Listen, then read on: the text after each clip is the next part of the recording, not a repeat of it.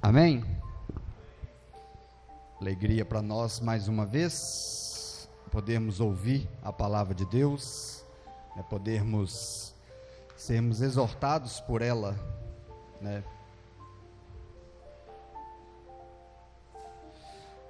gente dando sequência nessa série de mensagens pastorais, né, do qual a gente começou.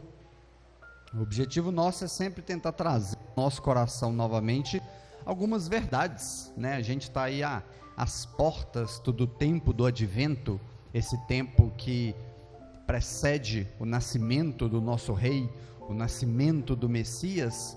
Então a gente deve realmente preparar o nosso coração a vivermos essas verdades, né? Avivarmos dentro de nós essas esses maravilhosos ensinos de que foram sintetizados pelos autores da Bíblia, né? A gente tem sempre esse cuidado de permanecermos sempre sendo ensinados. E aquilo que a gente estava falando, né? Por que, que a gente prega todo dia? Porque a gente, a gente esquece do Evangelho todo dia. A gente esquece dessas coisas todos os dias.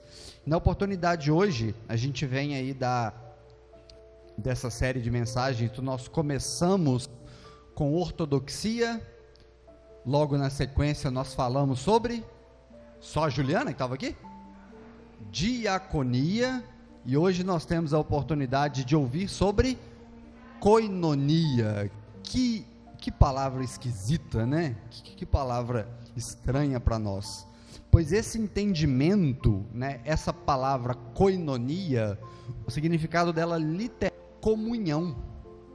E como nós temos falado sobre comunhão, né? Quem tem acompanhado as quartas-feiras nossa, a gente tem ouvido falar muito sobre comunhão, muito. A gente está estudando um livro que chama Vidas em Comunhão. E e a primeira pergunta que pode estar na cabeça de vocês é: o que de novo eu posso ouvir sobre comunhão? Será que existe algo novo ainda que eu não ouvi nas quartas-feiras que existe algo novo para me entender sobre isso, né? E hoje eu quero tentar trazer aqui, se Deus assim nos permitir, algo que muitas vezes não é novo, mas passa despercebido nos nossos dias. Às vezes a gente não enfatiza tanto né? E muitas vezes a gente vai ler e reler coisas que a gente na segunda, na terceira, na quarta, na quinta vez que a gente lê, você vai falar assim: "Puxa vida, como é que eu nunca entendi isso dessa forma antes?", né? O livro de Salmos, capítulo 133, verso 1 vai dizer assim: "Como é bom e agradável quando os irmãos vivam em união". Que maravilha, né? Que versículo maravilhoso. E esse Salmo 133, para a gente começar a meditar, ele traz muitas vezes uma, uma mensagem linda para nós, poético, né? A gente posta isso nas redes sociais, pode colocar isso em status de WhatsApp. Como é bom e agradável viver em união com os irmãos. Será se é mesmo? Será se é bom e agradável dessa forma? Será? E a gente pode fazer aqui três perguntas, né? Por que, que é agradável viver com os irmãos? Por que, que é agradável? Por que, que é necessário viver com os irmãos em união, né? Nessa comunhão.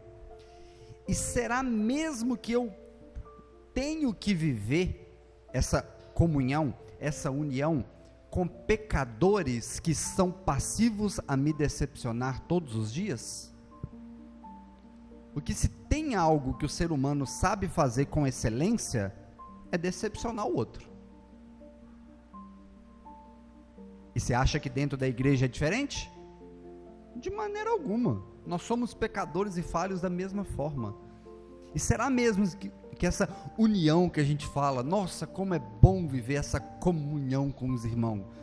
Será se isso é fácil? Será se isso é mesmo necessário? E por que que eu tenho que conviver com pessoas que podem me decepcionar o tempo todo? Por quê? Né? Então, ou seja, e muitas vezes essa meditação não vem ao nosso coração. A gente romantiza essa palavra comunhão, né? A gente pega isso, puxa vida, que lindo, né? A, a comunhão da igreja. Mas é fácil essa comunhão? né? E muitas vezes a gente passa despercebido nisso, sabe? Qual o sentido, qual o sentido de eu ter ou estar em comunhão com a igreja? Qual o sentido, né? Para nós começarmos um pouquinho mais, lá em Atos 2, é um texto áureo que a gente lê aqui sempre quando nós vamos tratar nessa série. A gente tem ali em Atos 2, do 42 até o 47, vai dizer assim: E eles se dedicavam aos ensinos dos apóstolos e à comunhão, ao partir do pão e às orações. Todos estavam cheios de temor, e muitas maravilhas e sinais eram feitas pelos apóstolos. Todos os que criam mantinham unidos e tinham tudo em comum. Vendendo suas propriedades e bens, distribuíam a cada um conforme a sua necessidade. Todos os dias continuavam a reunir-se no pátio do templo, partindo o pão de casa em casa e juntos participavam das refeições, com alegria, sinceridade no coração, louvando a Deus e tendo a simpatia de todo o povo. E o Senhor lhes acrescentava todos os dias aqueles que iam sendo salvos. Que maravilha, né? A gente lê um texto desse e muitas vezes a gente vê, eu já ensinei isso aqui várias vezes. Isso aqui era o início da igreja primitiva. Era o início da igreja de Cristo. Cristo tinha ascendido aos céus, Cristo tinha subido, os apóstolos tinham ficado. Nesse mesmo no texto, no capítulo 2, Pedro faz um sermão gigantesco, mil pessoas, várias pessoas se, se convertem e eles começavam a, a viver esse momento da igreja. Eles começavam a viver isso. E o texto nos traz, e o livro de Atos, capítulo 2, vai dizer isso muito enfaticamente, que eles viviam em união e em comunidade eles viviam todos juntos, dividiam tudo. Mas será se era fácil mil pessoas convivendo todos os dias juntos? Todas as pessoas tinham o mesmo pensamento, todas as pessoas tinham os mesmos desejos, os mesmos gostos de tudo? Não! A gente tira por base uma comunhão de duas pessoas que se chama casamento. É fácil? Não! São duas pessoas totalmente diferentes e buscando viver em harmonia e buscando viver com um propósito maior. Agora imagine uma igreja inteira de mil pessoas, duas mil pessoas, cinco mil pessoas vivendo juntas todo dia a todo tempo. É fácil viver isso? De maneira alguma. E por que que o salmo então tu vai dizer que como é bom e agradável que os irmãos vivam em união? Às vezes a gente não está entendendo né, o que, que o salmista quis dizer. Né? E não há outra de nós entendermos o sentido de comunhão a não ser pela Bíblia. A gente precisa entender as Escrituras, a gente precisa entender o exemplo da igreja primitiva para a gente entender de verdade o que é uma comunhão verdadeira e uma comunhão saudável né? Porque pode haver uma, comun, uma comunhão que não seja saudável. Pode haver, mas não é esse o sentido da comunhão bíblica. A comunhão bíblica é uma comunhão saudável.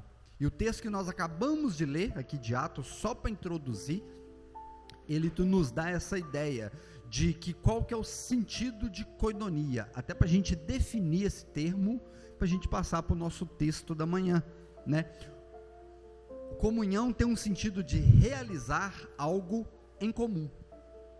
Esse é o sentido base da palavra. É uma sintonia de sentimentos do mesmo modo de pensar, de agir ou de sentir.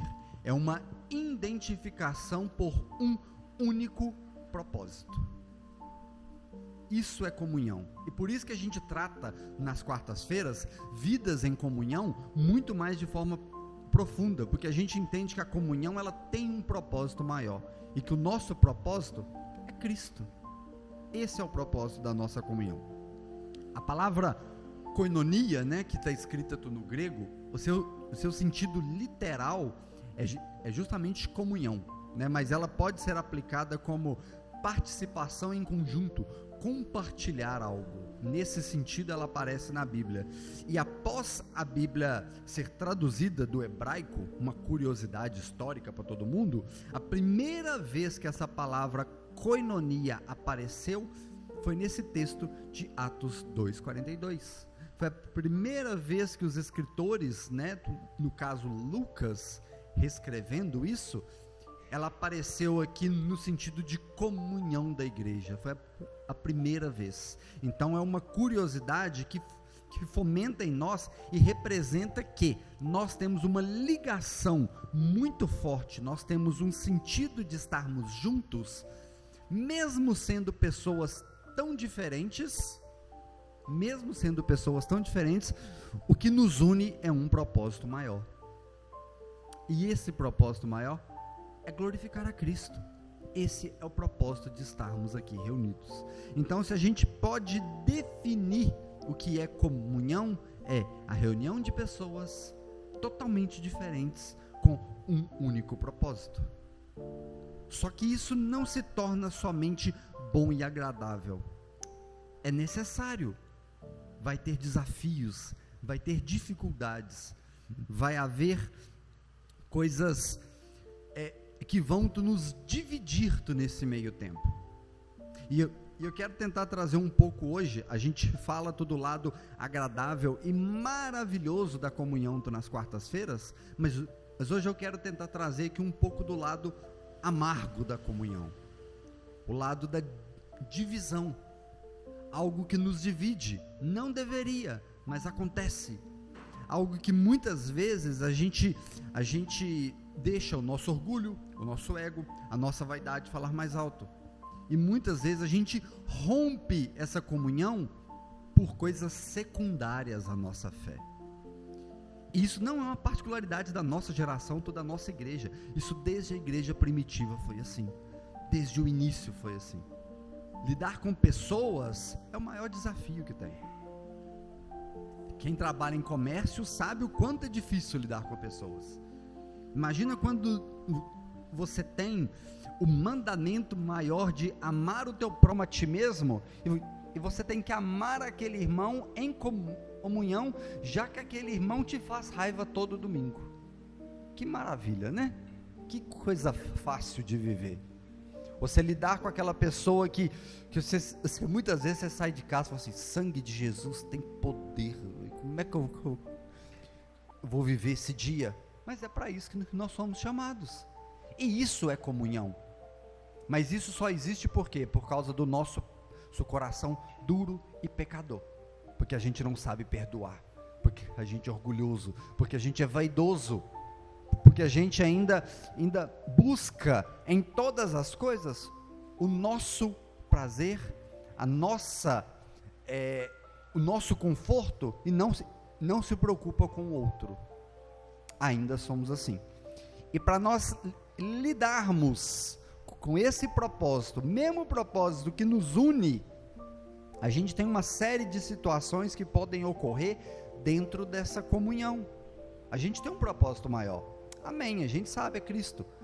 Mas essa união, ela é cheia de desafios, cheia de percursos diferentes, as, as nossas diferenças, as nossas frustrações e as nossas decepções vão acontecer dentro da comunidade. Ninguém aqui é santo o suficiente a não decepcionar ninguém. Eu vou falhar, eu vou decepcionar vocês. Vocês vão decepcionar uns aos outros, mas isso é viver em comunhão. Só que a gente precisa aprender a viver com isso. E para isso, eu gostaria que você abrisse a sua Bíblia no livro de Romanos, capítulo 14. Para que a gente para que a gente possa ver o que, que o apóstolo Paulo tem a tratar disso naquela igreja, sabe? Nós vamos ler um tantão de texto hoje, então vocês se preparem, fiquem acordados, não cochilem, para não perder nada. Amém? Todo mundo? Romanos capítulo 14, a partir do versículo 1. Acolham quem é fraco na fé não, porém, discutir opiniões. Um crê que pode comer de tudo, mas quando é fraco na fé, come legumes. Quem come de tudo e não deve desprezar o que não come. O que não come não deve julgar o que come de tudo, porque Deus o acolheu. Quem é você para julgar o servo alheio? Para o seu próprio dono é que ele está em pé ou cai, mas ficará em pé porque o Senhor é poderoso para manter ele em pé. Alguns pensam que certos dias são mais importantes do que os demais, mas outros pensam que todos os dias são iguais. Cada um tem opinião bem definida em sua própria mente. Quem pensa estar certo, quem pensa que certos dias são mais importantes, faz isso para o Senhor. E quem come de tudo, faz isso para o Senhor, porque dá graças a Deus. E quem não come de tudo, é para o Senhor que não come de tudo e dá graças a Deus. Porque nenhum de nós vive para si, nem morre para si. Porque se vivemos, é para o Senhor que vivemos. E se morremos, é para o Senhor que morremos. Quer pois vivamos ou morramos, somos do Senhor. Foi precisamente para esse fim que o Senhor tu morreu e se tornou a viver, para ser Senhor tanto dos vivos quanto dos mortos. Você, porém, por que julga o seu irmão? E você, por que despreza o seu irmão? Pois todos teremos que comparecer diante do tribunal de Deus, como está escrito: Por minha vida, diz o Senhor, diante de mim se, se dobrará se dobrará todo joelho e toda língua dará louvores ao Senhor. Assim, pois, cada um, cada um de nós prestará contas de si mesmo diante de Deus. Portanto, deixemos de julgar uns aos outros e, pelo contrário, tome a decisão de não pôr tropeço ou escândalo diante do seu irmão. Eu sei que estou persuadido no Senhor Jesus de que nada é impuro em si mesmo a não ser que para aquele que pensa que alguma coisa é impura, para esse é impura. E se o seu irmão fica triste por causa do que você come, você já não anda segundo o amor. Não faça perecer por causa daquilo que você come, aquele por quem Cristo morreu.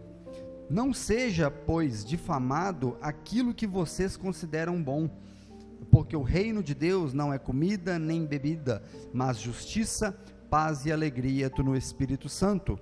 Aquele que aquele que deste modo serve a Cristo é agradável a Deus e aprovado pelas pessoas.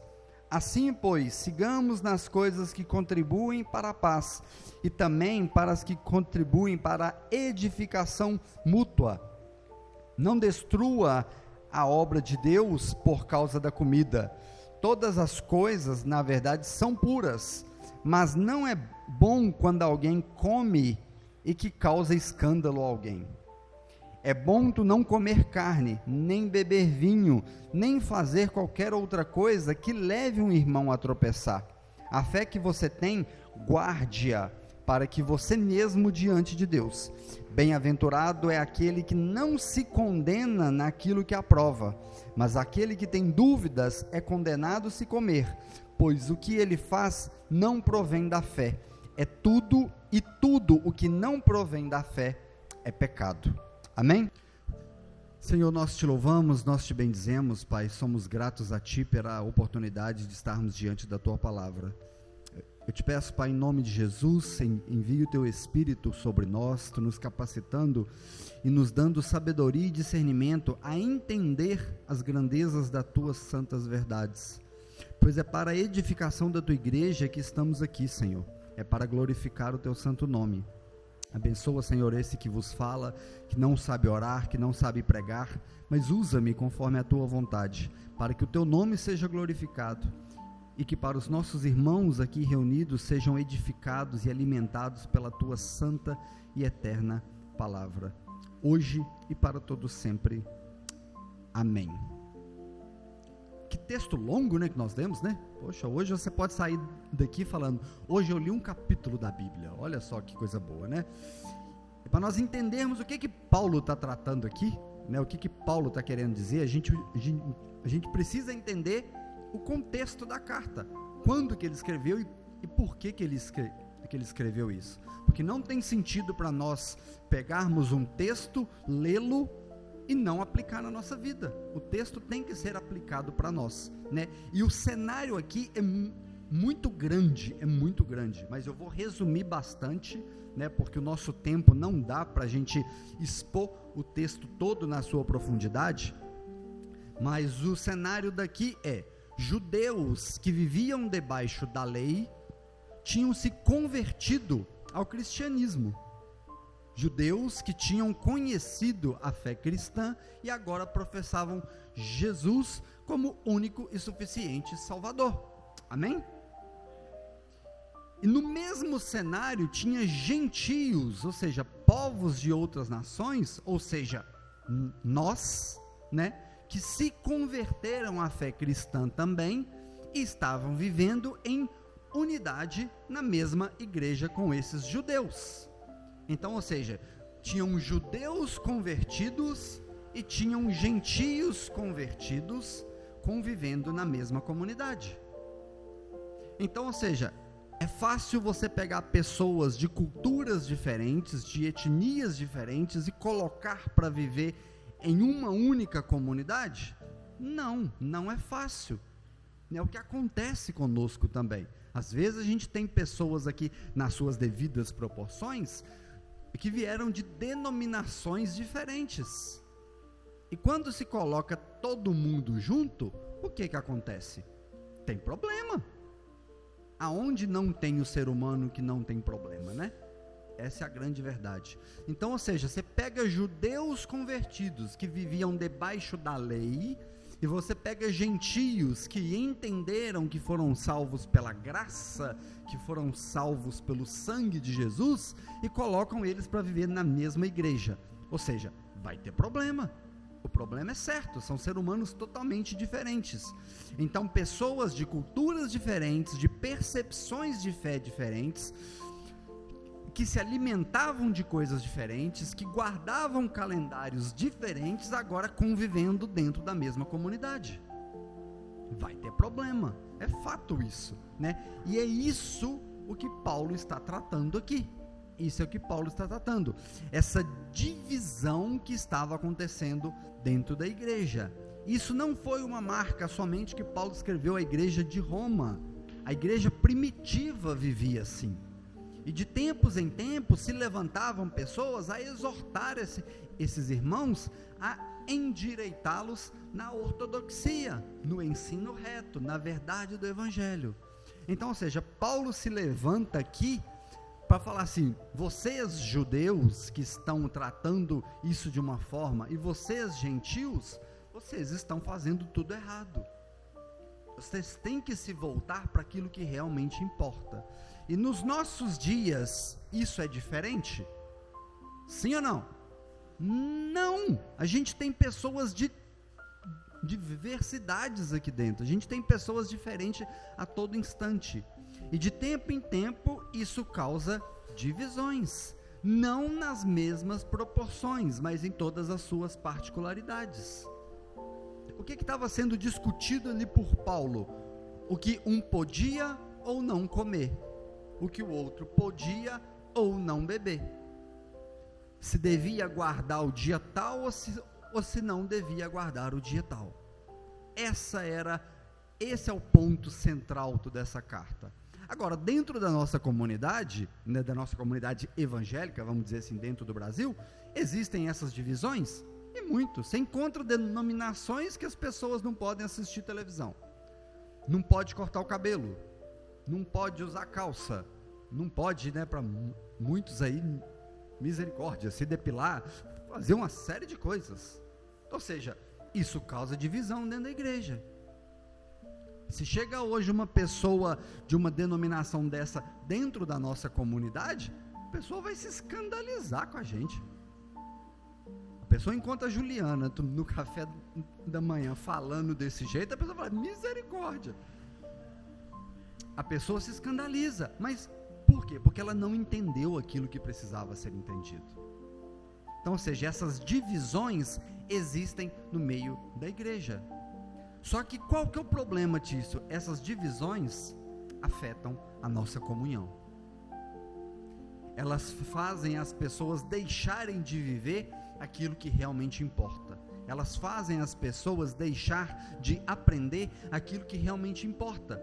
Porque ela está valorizando muito mais aquilo que o outro pensa e aquilo que o outro acha do que aquilo que realmente importa, que é o Santo Evangelho do nosso Senhor Jesus Cristo. E é um pouco disso que nós vamos tentar tratar. E todas essas coisas afetam a comunhão da igreja. E se afeta a comunhão da igreja, afeta um ponto que não pode ser tocado. Deus deixa de ser glorificado. E quando Deus deixa de ser glorificado, não existe comunhão mais. Não existe igreja mais. Não existe amor mais. Não existe sentido estarmos reunidos se Cristo não é glorificado. Então, para a gente olhar um pouquinho mais para esse texto, vamos lá de novo no versículo 1. A gente vê assim: acolham aquele que é fraco na fé, não, porém para discutir opiniões. Um crê que pode comer de tudo, mas quem é, é fraco na fé come somente legumes. Quem come de tudo não deve desprezar o que não come, e o que não come não deve julgar aquele que come de tudo, porque Deus o acolheu. Quem é você para julgar o servo alheio? Para o seu próprio dono é que ele está de pé ou cai, mas ficar em pé, porque o Senhor é poderoso para manter ele em pé. Alguns pensam que certos dias são mais importantes do que os demais, mas outros pensam que todos os dias são iguais. Cada um tem uma opinião bem definida em sua própria mente. Muito importante aqui entender que Paulo faz uma distinção aqui de dois grupos. Paulo faz uma distinção de dois grupos. Os que ele chama de fracos na fé e, ob obviamente, os fortes na fé. E queira você ou não, queira eu ou não, nós estamos em um desses grupos. Ou nós somos o grupo fracos na fé, ou nós somos o grupo fortes na fé. Mas isso aqui tu não se trata, mas essa, mas essa essa distinção de fracos e fortes na fé não está tratando de fraqueza ou fortaleza espiritual. Está tratando de maturidade. Eu ou você, eu e você, porém, estamos em um desses grupos. E a, primeira reflexão que a gente pode fazer é: eu sou um forte na fé ou eu sou um fraco na fé. Em outras traduções, Paulo vai usar aqui a expressão débil na fé. Pesadíssimo, né? Débil na fé. Então, ou seja, tem uns que são aqueles débeis na fé. Puxa vida, né? Que, que, que sentido pesado. Mas a gente tem que sair daqui hoje definidos em qual desses grupos nós, nós estamos. Independente desses grupos, seja forte ou, se, ou seja fraco, nós fazemos tudo isso para a glória de Deus.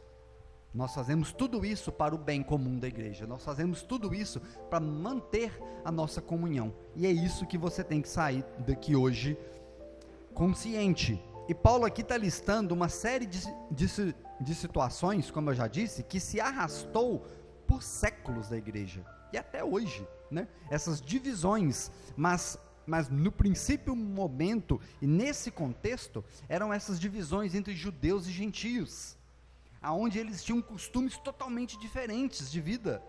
Eles, eles, eles viviam, os judeus viveram sempre debaixo da lei, com aquela imposição de muita coisa, tem que fazer, tem que obedecer, tem que fazer. E já os gentios conheceram a graça de Deus.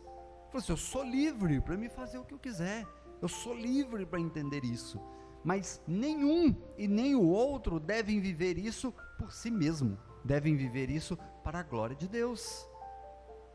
E Paulo vai arrastar esse assunto durante muito tempo aqui, o que, ele, o que a gente vai entender como uma, uma dieta alimentar que os judeus viviam.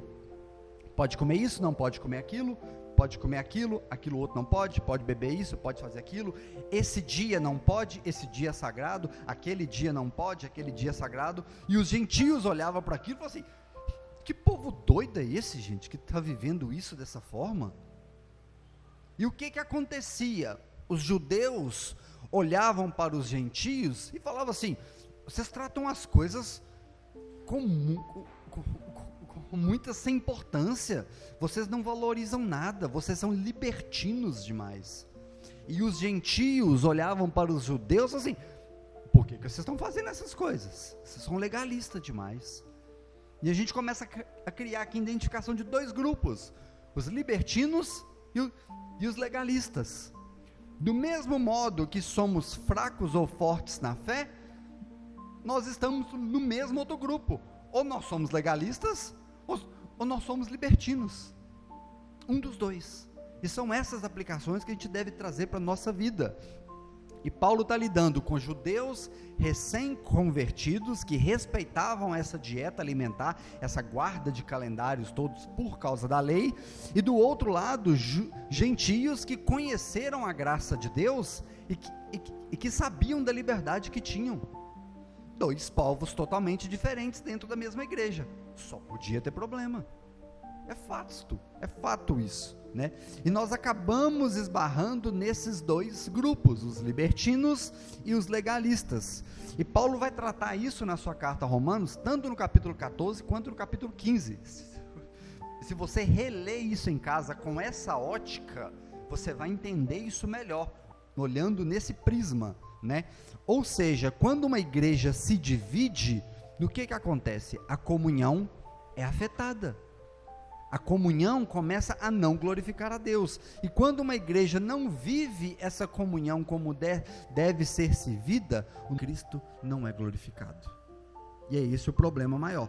E a gente continua na leitura, para a gente entender um pouco mais. Quem pensa que certos dias são demais importantes, fazem isso para o Senhor. O que come de tudo, faz para o Senhor, porque dá graças a Deus. E quem não come de tudo, também faz para o Senhor, porque não come, mas dá graças a Deus. Porque nenhum de nós vive para si mesmo, nem morre para si. Porque se vivemos, é, é para o Senhor que vivemos, e se morremos, é para o Senhor que morremos. Quer pois vivamos ou morramos, somos do Senhor. Foi precisamente para esse fim que o Senhor tu morreu e nos tomou para viver, para ser o Senhor tanto dos vivos quanto dos mortos. Paulo faz aqui uma uma uma ele ele começa a finalizar o seu pensamento acerca daquilo que ele estava tratando, né? Ele começa a, a tratar assim: se você come de tudo ou se você não come de nada, se você tem as suas ressalvas, se você guarda todos os dias, ou se você vive todos os dias com um calendário específico, tudo isso você faz é para Deus, porque a gente vive é para Deus, a gente não vive para nós mesmos. É por isso que a gente enfatiza várias vezes né, que a nossa vida não é nossa, nossa vida pertence a Deus. A gente pode contar os nossos dias? A gente pode prever aquilo que vai acontecer com a nossa vida?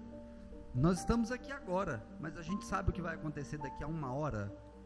A gente não sabe. Seja a nossa vida ou seja a nossa morte, tudo é do Senhor.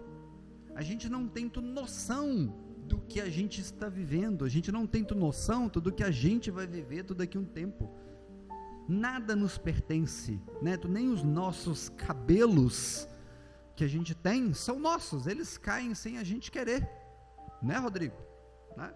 Estamos aqui para testificar isso. A gente tem controle sobre nada na nossa vida. E como que a gente pode se achar melhor do que o irmão? Ah, não, porque ele come isso e eu não como porque ele guarda o dia tal e eu não guardo. Ah, porque o irmão é sensacionista e o outro é continuista. Que diferença vai fazer? Tudo o que a gente faz é para a glória de Deus. Tudo pertence a Ele. É, e é impressionante como que a igreja tem a capacidade de se dividir por coisas que não são essenciais à nossa fé. Impressionante como a igreja se divide por causa dessas coisas. Isso não é uma marca só da nossa geração. Isso não é uma marca nossa.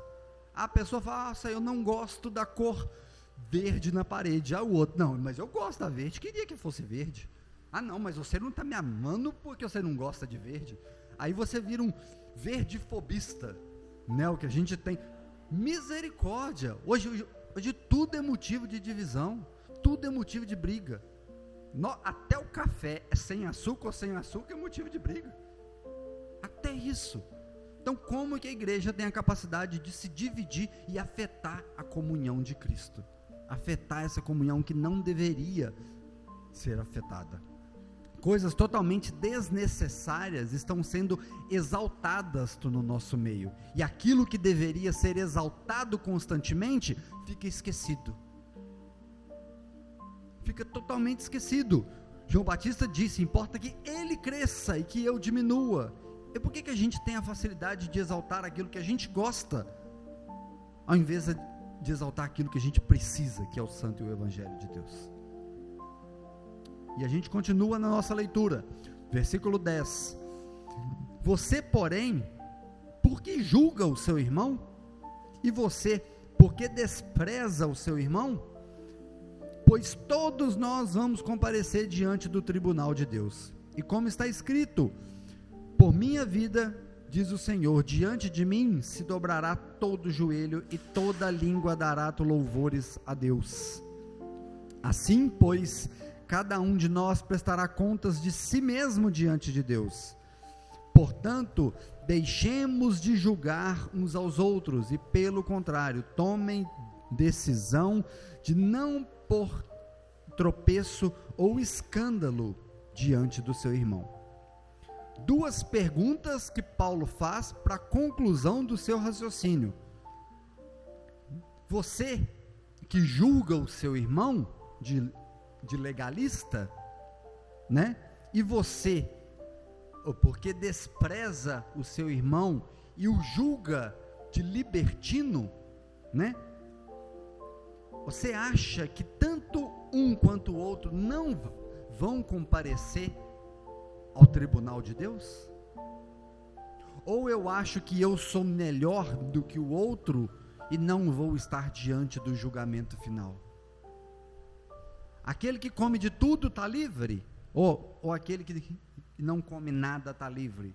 O que gosta da parede verde passou direto, é santo o suficiente. Ou aquele que reprova a parede verde vai, vai estar livre também. O que Paulo fala que todos estarão diante de, de Deus no julgamento. É, Paulo cita aqui o profeta Isaías, né? É, porque diante de mim todo joelho se, se dobrará e toda língua dará louvores. Todos nós estaremos diante de Deus. Não há um mais santo ou menos santo do que o outro. O que nos faz distinção é se nós estamos em Cristo ou não. A única acepção de pessoas que a gente tem, a acepção de pessoas que a gente tem é ou você confessou Jesus como seu Salvador ou você não confessou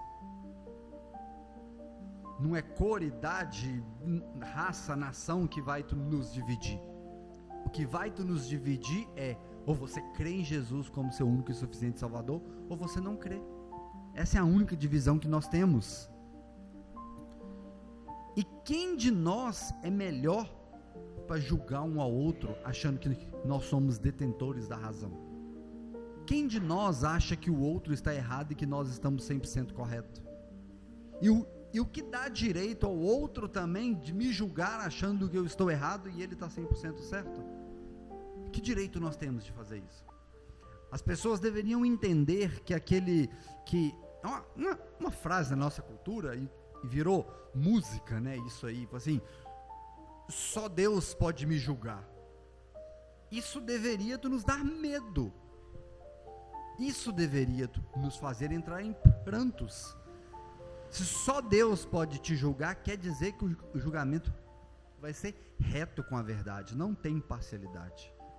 E isso deveria nos assustar e muito quando a gente olha para essas coisas, né? E o versículo 13, Paulo começa aqui a trazer uma luz para essas situações. E é aí que fica mais pesado para nós vivermos. E aí, e aí começa a ficar difícil, né? Porque a teoria é ótima, mas quando passa para a prática, começa a ficar pesado. E é aí que a gente tem que exercitar. E Paulo vai falar assim no versículo 13: Portanto, deixemos de julgar uns aos outros Se Paulo tivesse parado aqui, já seria dificílimo, né? Deixemos de julgar uns aos outros. Mas ele continua: pelo contrário, tome a decisão de não pôr tropeço ou escândalo diante do seu irmão. Paulo tem essa, essa maneira de escrever, né? O livro, o livro de Efésios é, é, é muito disso. Ele dá uma um e a, acima de tudo, ele coloca o modo prático de viver. Paulo fala lá em Efésios: pare de mentir. Mas na sequência ele fala: mas passe a falar a verdade. Aquele que roubava, não roube, mas passe a trabalhar. Então, ou seja, sempre tem a teoria e a prática. Assim as escrituras. E ele fala: pare de julgar os seus irmãos, pare de julgar, deixa disso.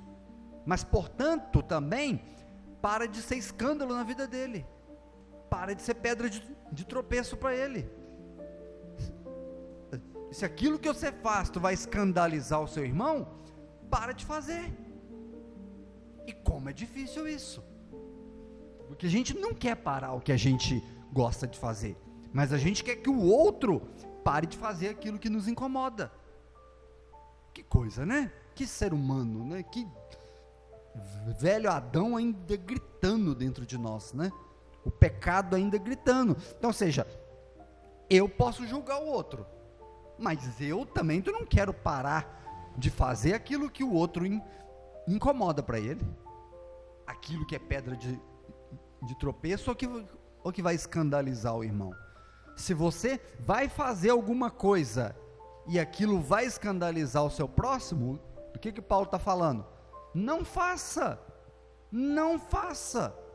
Nossa, mas pastor, mas eu gosto de fazer aquilo, mas o seu irmão não gosta. Isso vai escandalizar ele. Por quê? Porque ele é, é fraco na fé, ele é débil na fé, ele ainda não atingiu essa maturidade. Nossa, mas eu vou ter que deixar de fazer aquilo que eu gosto? Sim, por amor a ele. Porque Cristo não precisava morrer por nós também, mas ele fez por amor. Agora, como que nós vamos viver com isso?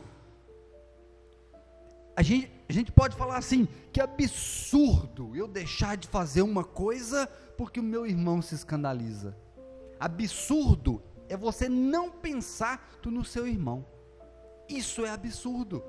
Porque o maior mandamento que nós temos é amar ao teu próximo como a ti mesmo. Agora, se você não está colocando o amor que você tem no seu irmão, Óbvio que isso vai ser um absurdo para nós. Lógico que a gente vai viver colocando pedra de tropeço na vida dele. Viver colocando. Por quê? Porque simplesmente a gente negligenciou o mandamento de Deus. A gente negligenciou aquilo que Deus disse: ame a Deus acima de todas as coisas e ao teu próximo como a ti mesmo. A gente já está pecando. A gente já está pecando. Versículo 14 eu sei que estou persuadido no, no Senhor Jesus e de que nada é impuro para mim, a não ser para aquele que pensa que alguma coisa é impura, para esse é impura. Se o seu irmão fica triste por causa daquilo que você come, você já não está andando segundo o amor. Não faça perecer por causa daquilo que você come aquilo por quem Cristo morreu. Não seja, pois, difamado aquilo que você considera bom, porque o reino de Deus não é comida, nem bebida, mas justiça, paz e alegria no espírito. Aquele que vive deste modo e serve a Cristo é agradável a Deus e aprovado pelas pessoas. A gente poderia parar aqui com essas recomendações de Paulo. A gente poderia parar aqui. E olha só o que, que eu falei aqui agora, né? Se seu irmão fica triste com aquilo que você come, você já não anda segundo o amor. Ao amor, Coríntios 13, que a gente estava falando hoje na EBD. A gente romantiza aquele amor escrito ali, mas Paulo está falando ali justamente disso, do amor um pelo outro. Se você olha para o seu irmão e fala assim, nossa, se meu irmão se incomoda tanto com isso que eu estou comendo, que eu estou bebendo, que eu, que eu estou fazendo, e eu não ligo para isso, o que, que Paulo está falando assim? Você não ama o seu irmão, você não se importa com ele. E se você não se importa com ele, você não está se importando com quem salvou ele. Você está dizendo que a obra de Cristo na cruz não valeu de nada. Olha a gravidade disso tudo que a gente vive. Se a gente não se importa com o nosso irmão, se ele, se ele está preocupado ou não, ou se ele está escandalizado ou não com aquilo que a gente está fazendo, nós não estamos somente demonstrando falta de amor a ele, nós estamos demonstrando falta de amor com aquele que nos salvou na cruz. Porque foi por causa daquele irmão que Cristo morreu. Foi por causa daquele que acha que não pode comer A, B e C, ou que deveria guardar o dia A, B e C, é que Cristo morreu. E se você não se importa com ele, o que Cristo fez na cruz, para você não importa. E se você não importa com o que Cristo fez na cruz, você não é um salvo. Você não tem parte na igreja de Cristo. Você não tem parte com o seu irmão. Olha só como, muitas vezes essas divisões elas vão apontar para uma coisa imensamente grande.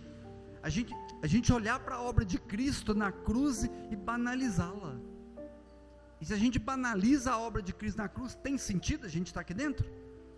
Não, você poderia estar no clube, poderia estar no campo, poderia estar fazendo alguma coisa muito melhor do que estar aqui escutando esse tipo de sermão.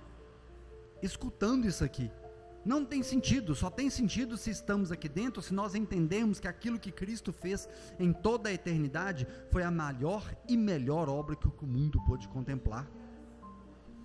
Não tem sentido algum para nós. Qual a justificativa então que Paulo dá para isso? Paulo fala assim: Eu sei em mim mesmo que nada é impuro. Quando ele diz ali, eu estou persuadido. Obrigado, querido. Ou seja, eu, eu, estou persuadido, eu estou convencido de que nada é impuro. Nada é impuro. Nada. E qual foi o, o conselho de Paulo, né, a recomendação, a enfatização que ele deu? Tudo me é lícito, mas nem tudo me convém. E Paulo está falando aqui, eu tenho certeza de que todas as coisas são puras. Por quê? Porque todas as coisas vieram de Deus. Agora elas se tornam impuras se escandaliza o seu irmão. Se escandaliza o seu irmão, já é impuro. Agora, se é impuro, não faça, não convém que você faça. Você vai ficar fazendo para afrontar o seu irmão? Você vai deixar de, de fazer aquilo por amor a Ele? Sim! É o que Paulo nos instruiu, é o que Cristo fez. Cristo deixou de viver a sua glória por amor a nós. Ele é Deus, ele desceu a esse mundo, se limitou a essa carne que nós temos, uma carne corruptível, Cristo teve dor, teve sede, teve fome, sangrou. Ele se limi, o Deus vivo se limitou a essa forma humana por amor a nós. E por causa disso, você não pode deixar de comer A ou B, beber A ou B, fazer A ou B por causa do seu irmão? Você quer mesmo deixar o seu orgulho e a sua vaidade falar mais alto do que o seu amor pela comunhão da igreja? Vale a pena? E é isso que Paulo está fazendo. Eu sei que todas as coisas são puras, mas se o meu irmão se escandaliza, ela se tornou impura para mim. Então por isso eu não vou vou fazer. Se o meu irmão se escandaliza, que eu deixe de fazer aquilo. Se o meu irmão acha que aquilo não convém, Não faça. Isso vai glorificar a comunhão. Isso vai exaltar o nome de Cristo no meio da igreja. E esse é o foco, que a nossa comunhão seja santificada. E a nossa comunhão sendo santificada, Cristo é exaltado e glorificado no nosso meio. É um absurdo você não se preocupar com o seu irmão por quem Cristo morreu. É um absurdo. Em 1 Coríntios 8, Paulo escreve assim no versículo 12: E deste modo, pecando contra os irmãos, ferindo a consciência fraca que ele tem, é contra Cristo que vocês estão pecando. Se você está ferindo a consciência do seu irmão, você sabendo que ele é mais fraco que você, e se você está ferindo a consciência dele, você não está pecando só contra ele, você, você está pecando contra Cristo. É o que Paulo escreveu nas cartas aos Coríntios. E Paulo vai argumentar no versículo 17 e 18. Ele vai falar assim: porque o reino de Deus não é comida nem bebida, mas, a, mas justiça, paz e alegria no Espírito. Aquele que deste modo serve a Cristo é agradável a Deus e aprovado pelas pessoas. Sermos a, aprovados pelos outros, se os outros não ficarem escan, escandalizados, é o que glorifica a Cristo. Agora, por que que realmente eu vou preocupar se se o outro está escandalizado com aquilo que eu estou fazendo? Porque eu tenho acima de tudo amor e temor a Deus. E eu tenho acima de tudo um amor àquilo que Cristo fez. E se Cristo morre, meu irmão, eu deixo de fazer aquilo, eu deixo de comer aquilo, eu deixo de beber aquilo por amor a Ele. É isso que eu faço. E por que, que isso é tão difícil? Porque fere o nosso orgulho, fere a nossa vaidade, fere o nosso ego. Poxa, eu não posso usar aquela camisa que eu gosto, eu não posso usar aquela blusa com aquele decote, com aquele negócio, com aquilo desse jeito. Poxa, se seu irmão vai ficar escandalizado, não faça. Poxa, se eu for naquele lugar, eu sei que aquele. Isso, isso aqui a gente entraria numa série de coisas. Por isso é que eu falei. O, o contexto é muito mais profundo. Né? Nossa, será se se eu for naquele lugar, naquele evento, naquela festa, é, eu sei que tudo lá é puro, porque foi Deus que fez todas aquelas coisas. Mas e se meu irmão vê eu fazendo aquilo, ele vai ficar escandalizado? Vai. Poxa, então não vou não. Eu prefiro abrir mão daquilo. Mas por quê? Por amor a Cristo. Você está fazendo isso por Ele, por amor a Cristo, por amor àquilo que Cristo fez na cruz por mim e por você. É por isso que a gente faz. E quando a gente não leva essas coisas em, em consideração, a, comun, a comunhão da igreja vai embora. As pessoas passam a ser robôs aqui dentro. Elas vêm ao culto, antes do amém, a pessoa já está indo embora. Que comunhão existe na igreja desse jeito? Nenhuma. Não existe amor, tu ninguém sabe tudo do sofrimento do outro, ninguém sabe da alegria do outro, ninguém senta para tomar um café junto, ninguém seja para conversar tanta besteira igual quando a gente senta junto no café da unidade. Poxa, que maravilha é essa comunhão. Agora, se eu começar a não me importar com o outro, isso acaba. E se isso acaba, Cristo não é glorificado. E onde Cristo não é glorificado, não é igreja mais, é seita. É seita. Se Cristo não é exaltado e glorificado, não é igreja de Cristo. Não é uma igreja que habita o Espírito Santo. É qualquer outra coisa, um clube social, mas não uma igreja onde o sangue do Cordeiro está derramado. E nisso nós devemos nos preocupar com isso. Já estou finalizando. Assim, pois, sigamos as coisas que contribuem para a paz e também para as que para ser a edificação mútua. Não destrua a obra de Deus por causa de comida. Todas as coisas, na verdade, são puras, mas não é bom que alguém come algo por causa de escândalo. É bom tu não comer carne, nem beber vinho, nem fazer qualquer outra coisa que leve o seu irmão a tropeçar. A fé que você tem, guarde-a para você, porque mesmo sem, A fé que vocês têm, guarde para você mesmo diante de Deus. Bem-aventurado é aquele que não se condena naquilo que aprova. Olha que profundo isso que Paulo diz, né? Bem-aventurado aquele que não se condena naquilo que aprova. Então, ou seja, eu tenho por mim que comer A ou B, para mim é tranquilo, não é pu não é impuro. Mas se o meu irmão acha que aquilo está errado e eu abandonar aquela prática, eu sou um bem-aventurado, porque eu não estou comendo aquilo que me condena. E o que que me condena? O julgamento do meu irmão diante de mim. Se vai escandalizar o outro, não faça. É a recomendação de Paulo aqui. Assim, pois, sigamos, né, no versículo 19, sigamos para as coisas que contribuem para a paz e que também faça parte da edificação mútua. O que é edificação mútua? A igreja ser edificada, a comunhão da igreja.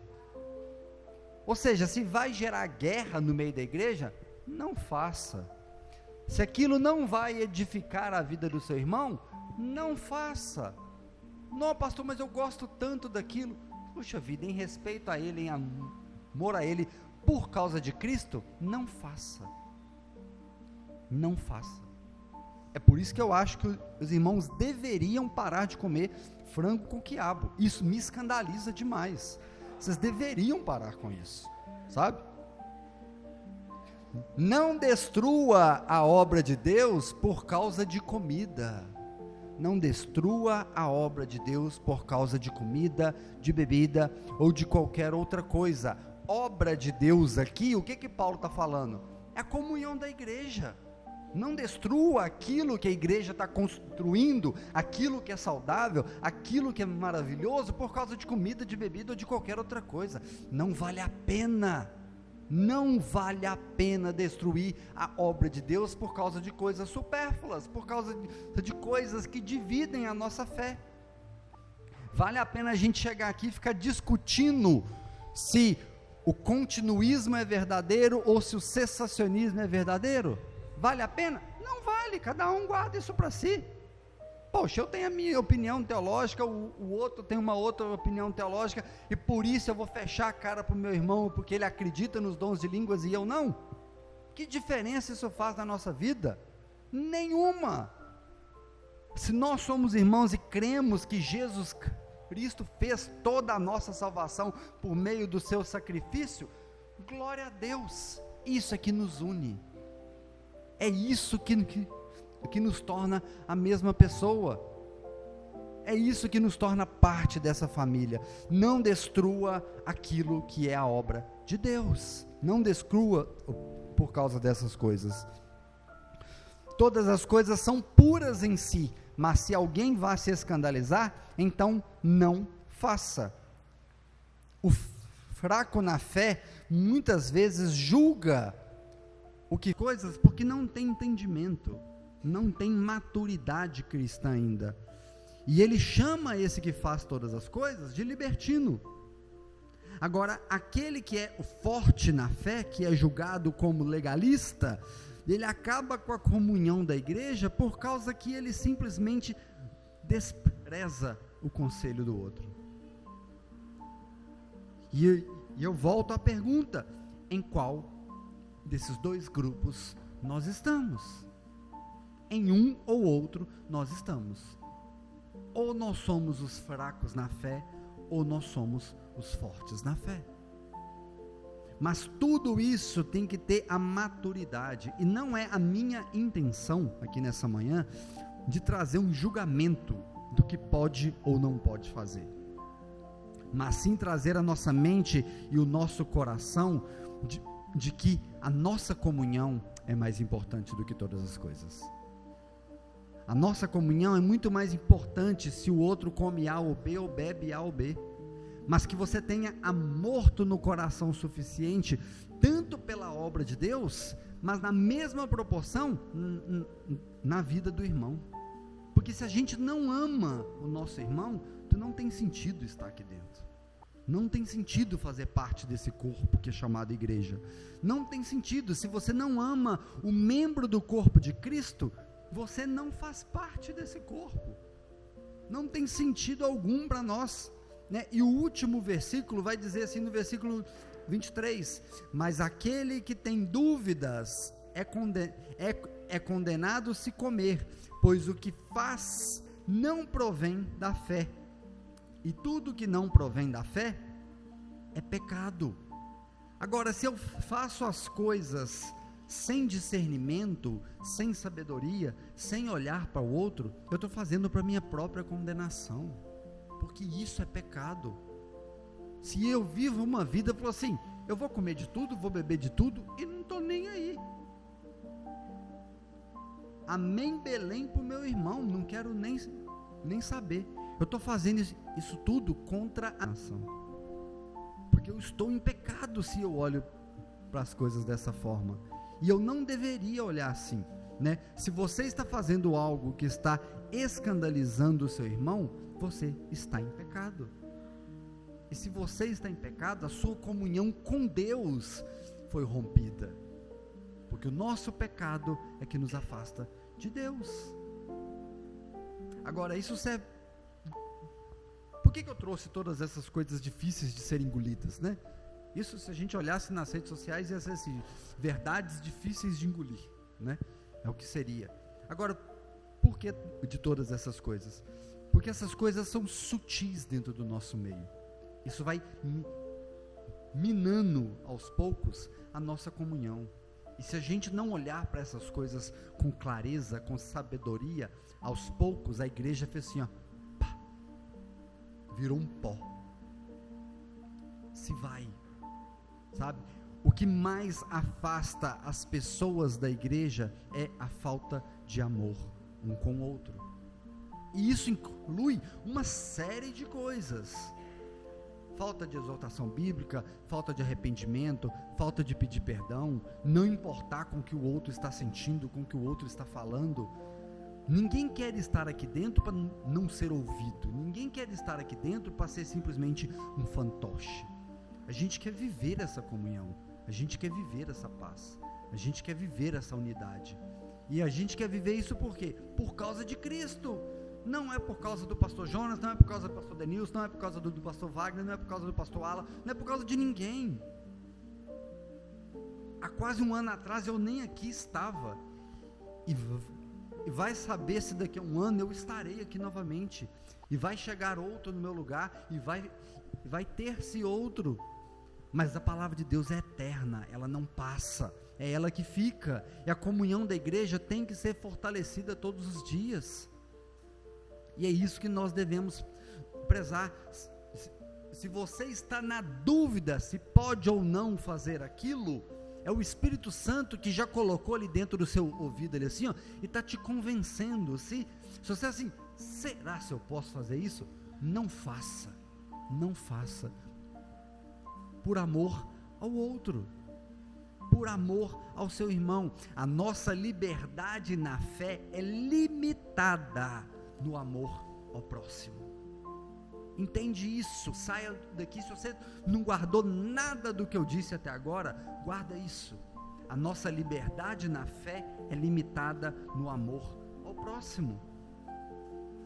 Isso deve ser o maior dos sentimentos que temos nós deixamos de amar os nossos irmãos por causa de religiosidade. A gente deixa de viver uma comunhão por causa de religiosidade.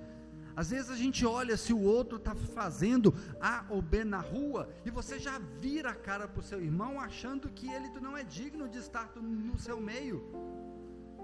Agora, indigno é você que, que julga ele achando ser melhor. Esse é o indigno.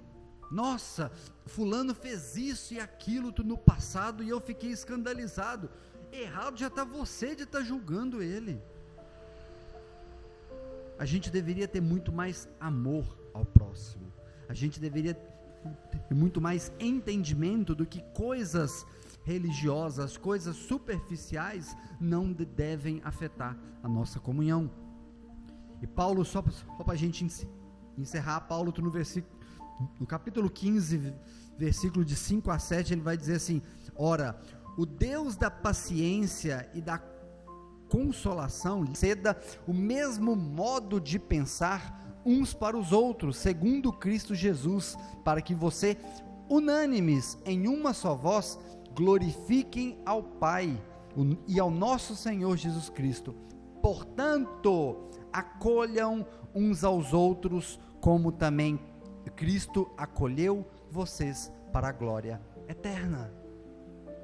Acolham uns aos outros. Quando você despreza a comunhão com seu irmão, você está desprezando aquilo que Cristo fez na nossa cruz. E Cristo é o centro de toda a comunhão, seja do forte e seja do fraco.